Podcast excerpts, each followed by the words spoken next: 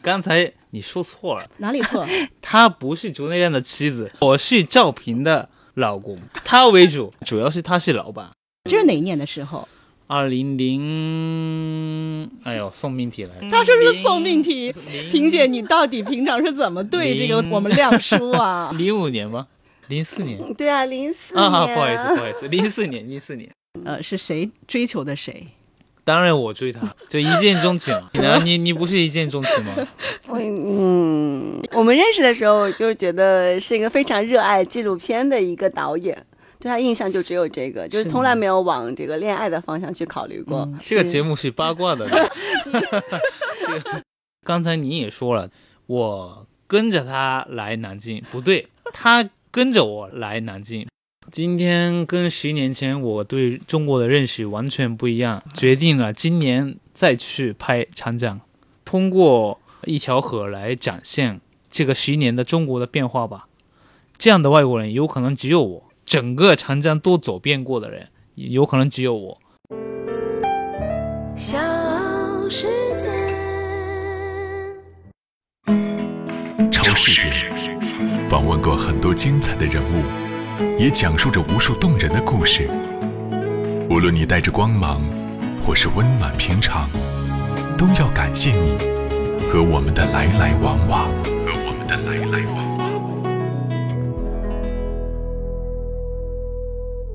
呃，大家好，我是竹内亮，呃，来自日本的纪录片导演，呃，现在住在南京，请多多关照。哎，这是一个标签化的一个自我介绍，对不对？刚才你说错了，哪里错？他不是竹内亮的妻子，我是赵平的老公，他为主，地位错了。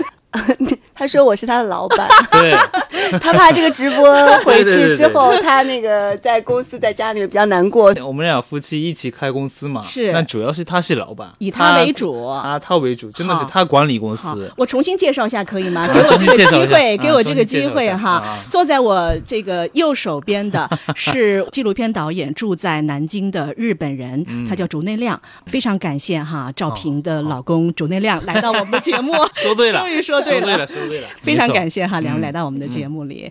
呃，两位是搭档，是夫妻。同时呢，刚刚其实竹内特别强调，也是在你们的合作过程当中，是以我们的赵萍萍姐为主导哈。对对对。为什么说以她为主导？其实我看所有的纪录片的呈现，都是以竹内以你的这张面孔是作为一个名片啊。为什么是我们的萍姐是一个主导呢？嗯，这个没办法吧，因为没这 没办法吧，这是一种无奈吗？对，无奈，因为这话题来讲的话，还是我我比较有话题性嘛。但实际上来讲的话，就我们俩一起做的，嗯，不仅是我一个人，是对公司运营啊，还有制片啊，还有这资金的问题啊，还有家庭家庭的事情，都是他，经纪人都是我在做。对对对，过去这一年，嗯。多的过程当中，我们拍摄了好多的纪录片啊，比如说我们大家哦太熟悉的，像南京抗疫现场，这是反映我们南京这座城的抗疫的一些真实的状况，包括好久不见武汉，包括后疫情时代，就是这些选题，我想问一下，是萍姐来做主导的吗？还是主内你们两个人共同商量？嗯，这个是谁说了算，或者是谁来做这样的一个选择的？我想问。为什么要萍姐来说？因为她不好意思说了半天，说都是我主导，然后结果说，嗯，这些都是我定的，她定的，都是主内定的，都是主内。内容的话还是我来定，对。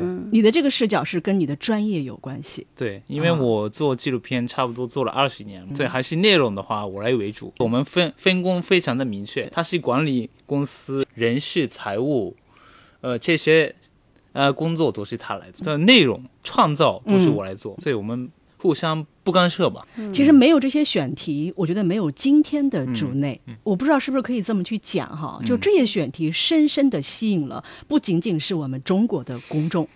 我们更多的，其实主内当时拍摄这个这么多的纪录片的时候，还有一个呃信息的传递，是希望传递给中国以外的。嗯，其实不单是日本了，是吧？对，嗯，呃，所以我们不分谁主内还是谁主外，重要的是你们两个人是搭档。嗯，你们之间的彼此的这个配合的默契，可能要追溯到你们的认识了吧？嗯，说一下好不好？说一下。哎每次我抛出问题，主内都是这样的，说一下。所以你看谁主导吗？是是是。他只是你的经纪人，他不是你的发言人，好吗？他他他主要怕那个，可能他有时候说话，然后我就说乱说。嗯，主要是我们在日本的时候，也是他拍纪录片的时候，他那时候完全不会中文。然后在拍一个中国人相关题材的时候，他想找一个翻译。呃，我是为他打工的，我是一个翻译。当时啊，当时为我打工的啊，最早开始就是一种合作关系。呃，是的，但是他当时是学生。这是哪一年的时候？二零零，哎呦，送命题了。他说是送命题。萍姐，你到底平常是怎么对这个我们亮叔啊？零零五年吗？零四年，对啊，零四年。啊，不好意思，不好意思，零四年，零四年。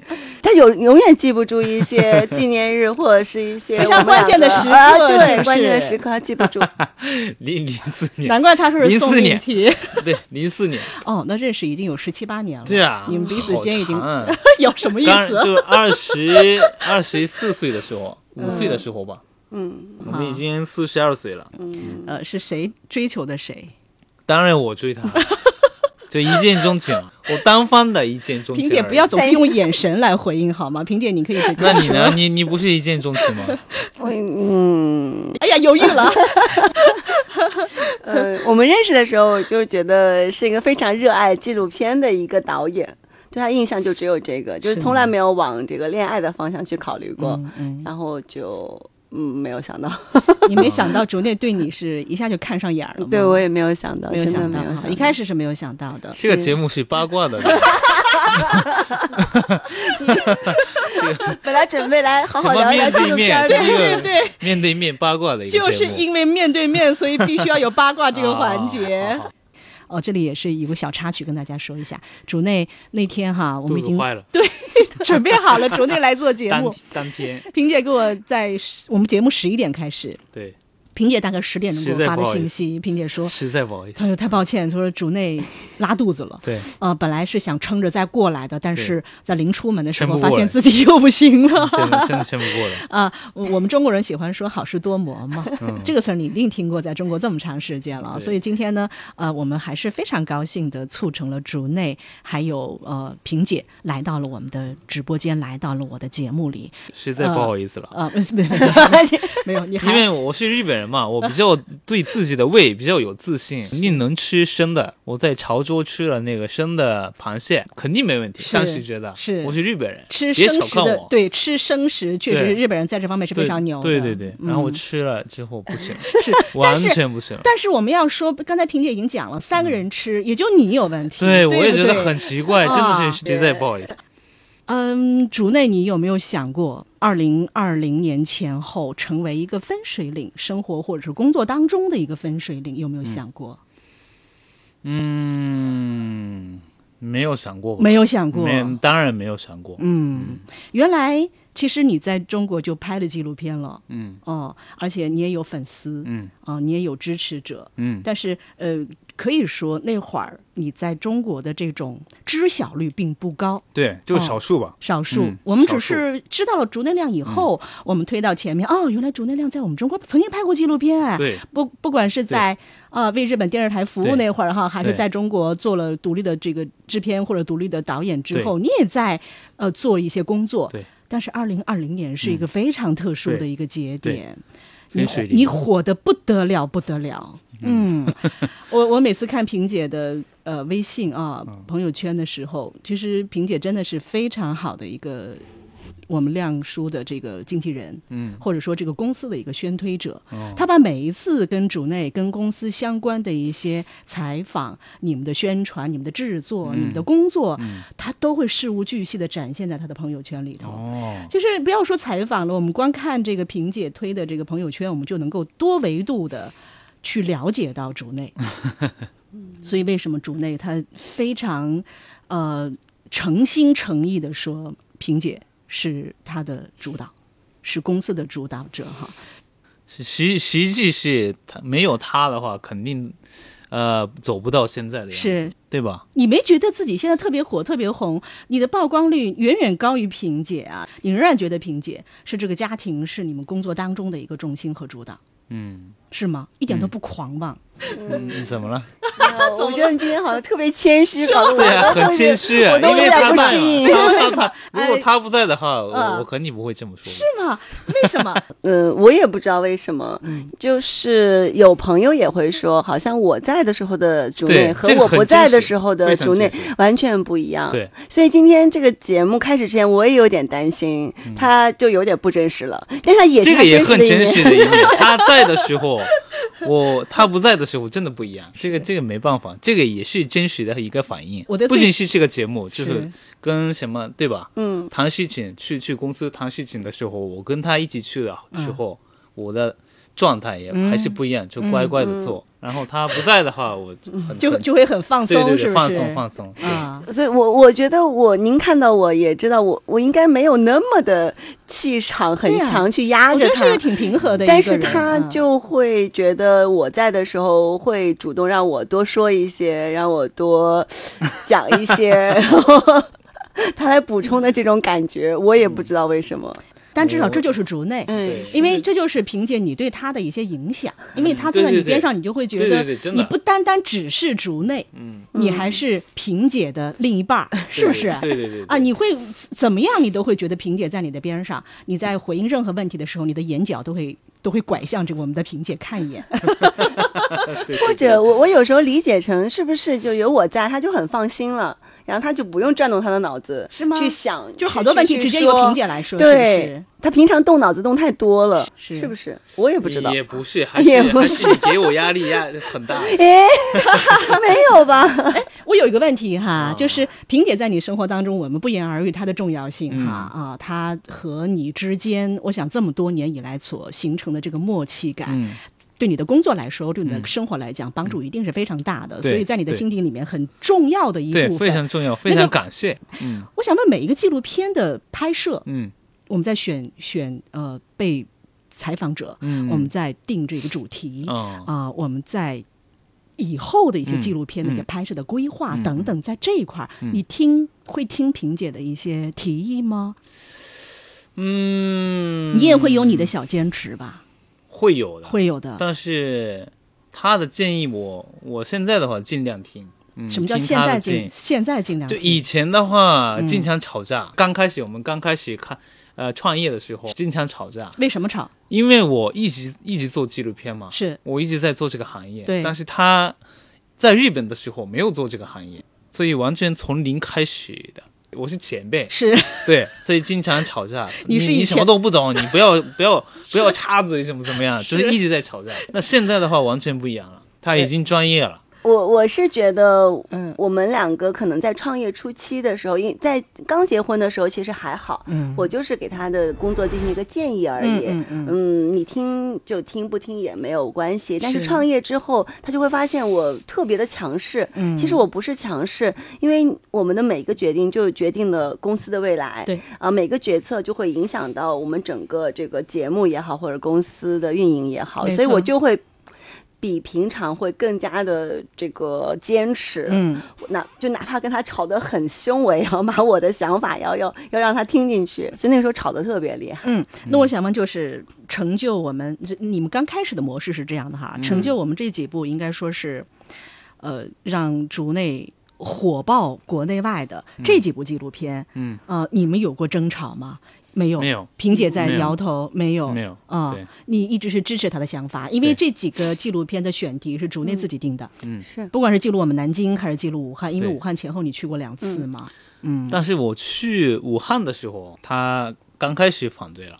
刚刚解封的时候，四月八号，我本来想打算就是四月八号去武汉。嗯，解封当天，当天很有意义啊，这个时间。但是被他反对了，因为我觉得我们是自媒体。不需要去抢新闻，我们要拍的是人物的故事，所以我们不一定抢在那个节点去，我们要观察一下。嗯，说实话，呃，我担心他的这个健康。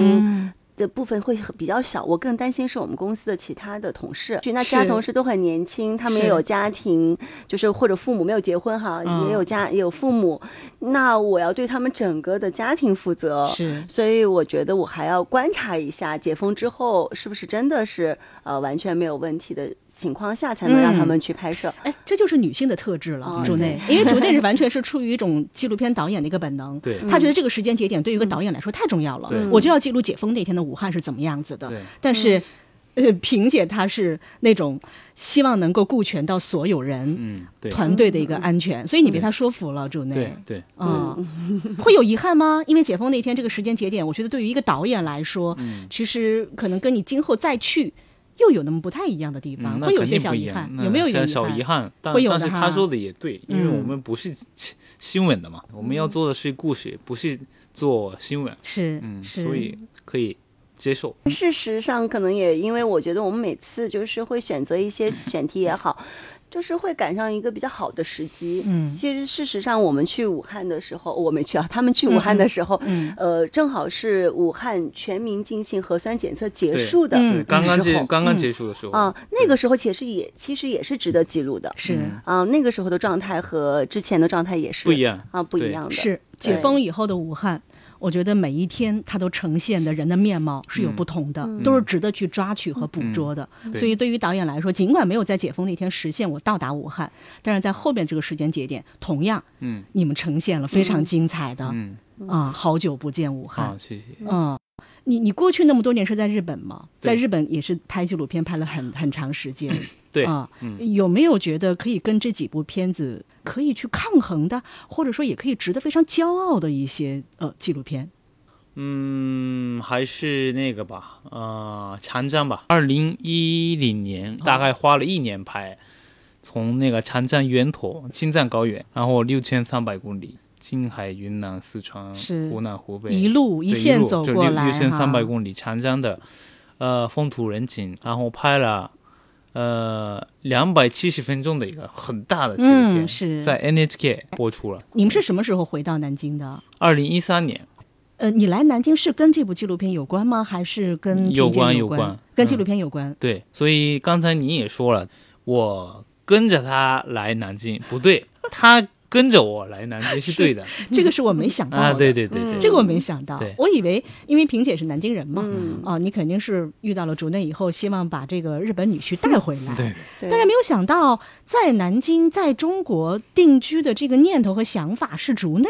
对，二零一一年的时候就刚才说的拍长江了嘛，呃，觉得就遇到了很多不了解日本的中国人，特别是内陆的人，他们真的。呃，什么都不知道现在的日本，因为当时网络也没有那么现在发达，对，所以，呃，我想就是认通通过认识他们了之后，觉得啊，应该想想把我想把日本的现在的日本的文化介绍给中国人，嗯，我想做这样的节目。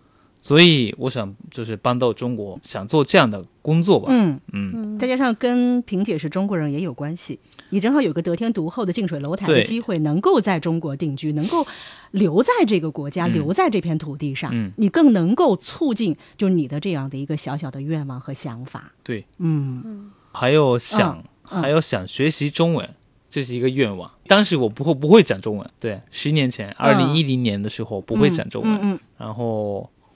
嗯，还有一个，呃，在日本拍纪录片做的差不多了，感觉是，就是再过十年没有什么太大的变化。嗯，但是我觉得啊，是，因为已经做了长江这么大的节目，一般的导演不会做，就是做那么大的节目嘛。嗯，对他觉得这么大型的纪录片他都做过了，那接下来能做这样大型纪录片机会可能也不是很多了。是，哦，对，就没有再大的感觉，所以还是想挑战自己吧。所以，所所以有各种各样的理由而搬到南京，是想学习中文，想挑战自己，还有想把日本的文化介绍给中国人，是大大概是这三个理由。对我来说，呃，新的国家从零开始挑战，这个对我来讲非常大的一个挑战吧。哦，我们现在了解竹内的更多的是，你是把中国传递给国际，传递给日本。所以后来发现了，我搬到南京之后，一开始的三四年一直把日本的文化介绍给中国人嘛。嗯。那后来发现，哎，好多日本人也不了解现在的中国，是。所以我我们开始就是两边做的，中国现在的中国的文化介绍给日本人，或者介绍给全世界。对，就两边都要做了。我们会发现，其实主内他的视角是非常广阔的，就不仅仅是在当下，不仅仅是在大的新闻背景之下，他去做一些出自他的一个本能。因为我发现你在接受很多采访的时候，你都是会说到一个词叫本能。嗯，不管你是呃做一个选题也好，你的提问也好，你跟被访者的一些沟通交流，以及你在镜头里面的那种模模样或者是面孔也好，这都是一种本能。我发现你的视角的宽阔，这还蛮出乎我的意料，因为你现在做。很多，呃，比如说在做华为，嗯，还是个人的兴趣点吧。比如说，我们最近一直在做、一直在播出的一个呃节目，叫《华为一百张面孔》，我们拍一百个华为的员工，还是从。我自己的兴趣而来的，嗯，这个题材有偏见、有误会的东西，我反而很想去拍。很多人误会，比如说日本人对华为非常的误解，非常的偏见，是华为是有很奇怪的公司，我不喜欢华为这种啊。那大家都说不好，那我去看一下到底真的好不好？有一些有色眼镜去看过去的那些内容和那些人或者那些事物，嗯。我要去发现，对，好久不见，武汉也是差不多理由吧。嗯，大家都说不好，那我想去看到底好不好。但是我我我还有一个好奇的地方，就是在于你们只是一家自媒体公司，你们在。呃，做华不是，我想做的是做华为，不是，这个也不是我关注点。你们在做华为这个纪录片的时候，为什么能够深入到那么多人当中去，去成全这样的一部纪录片？你当时好像在微博上你也说了，好像日本一家电视台也想来拍华为，嗯，但是好像没有拍成。对，那是官方电视台哦，而你们仅仅是一家自媒体公司，因为你是竹内亮吗？还是因为什么样的原因？他们首先第一接受了。来拍摄我们华为，华为在外界看来不仅是国际上面觉得它是神秘的，或者是有些误解的，其实在中国在本土也会有很多人是不了解华为的，因为这方面他们对外散发的信息并不是很多。为什么？因为我是竹内亮嘛，他们都看过，就南京看也好。或疫情时代也好，好久不见武汉也好，都都都看过，所以他比较认可我的拍法。一个竹内亮的这样的一个影响，他已经盖过了我们说某一个就国外的电视台的一个邀约。嗯。就是我也就我在夸他，有时候他可能他会觉得不好意思，但是我确实，呃，包括华为也好，还有好久不见武汉，是经常被同行，包括国内的媒体同行问，为什么在你们镜头前面的这些人都那么的自然？所以可能就是我们或者是竹内的一个拍摄的方式，让这个被拍摄对象很放松，他们在镜头前能够展现他尽量真实的一面，这是他个人的。魅力吗？还是说你作为纪录片专业专业？呃，我觉得不是魅力，我觉得是他的一个就是跟人沟通的一个方式，或者是我们的镜头。呃，我们不会很大的团队去跟着去拍一个纪录片，呃，我们会用很少的人，他们就会放松，就不会去表演。嗯，对啊，就不会会端着不真实的一面，对，会端着端着。哎，你你可能主内还不能了解什么是端着，就是不说人话啊，就不自然。我们刚进这，我们刚进广播这个行的时候，老师就跟我们说，他说：“你看你们平常跟我们说话都很自然的。啊，怎么一到这个话筒前，推开这个话筒就不说人话了。呢？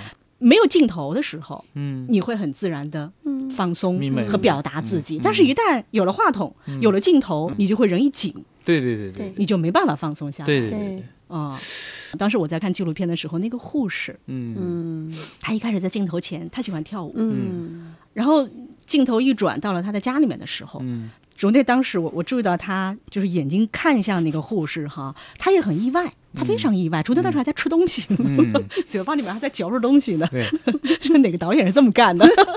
他就敢这么干，对，他就敢这么干，所以但那个其实是故意的。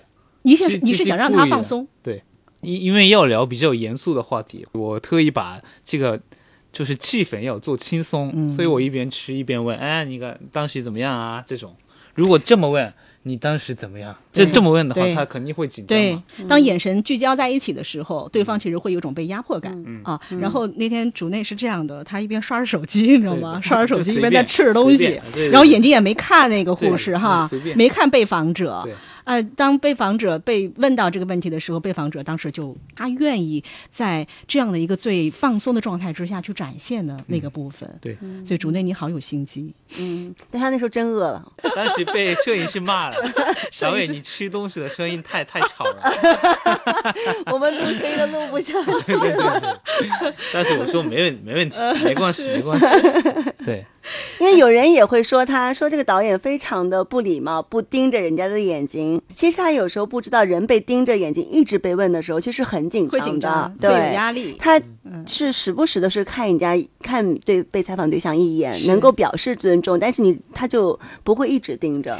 嗯，所以这就是竹内，这就是竹内亮。是的，嗯，对。你们接下来还会有什么选题？你们更看重的是什么？我想问一下。首先，我想问一下竹内，就是公司当然要发展要运营，对不对？你们养了那么多人，嗯，呃，你们选题的，你们主要把控的这个宗旨是什么？是为了他能够，嗯，更挣钱？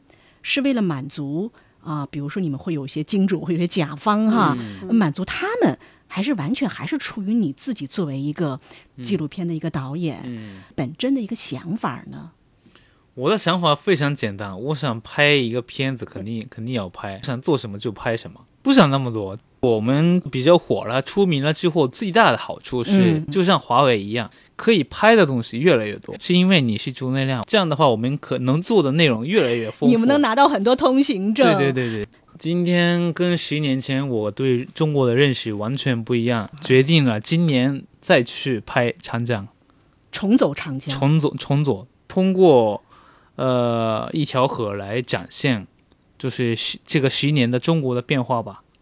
这样的外国人有可能只有我，十年前整个长江都走遍过的人，有可能只有我，因为当时是我不会讲中文。再走遍长江的话，肯定有会新新的发现什么的，是是，但是要花钱，所以大家希望给 给我们赞助啊。如果赞助商靠我们看这个听，你的努力值得被看见，你的努力值得被看见。超市点，试图去了解和认识万千行业中的耕耘者、奉献者、劳动者。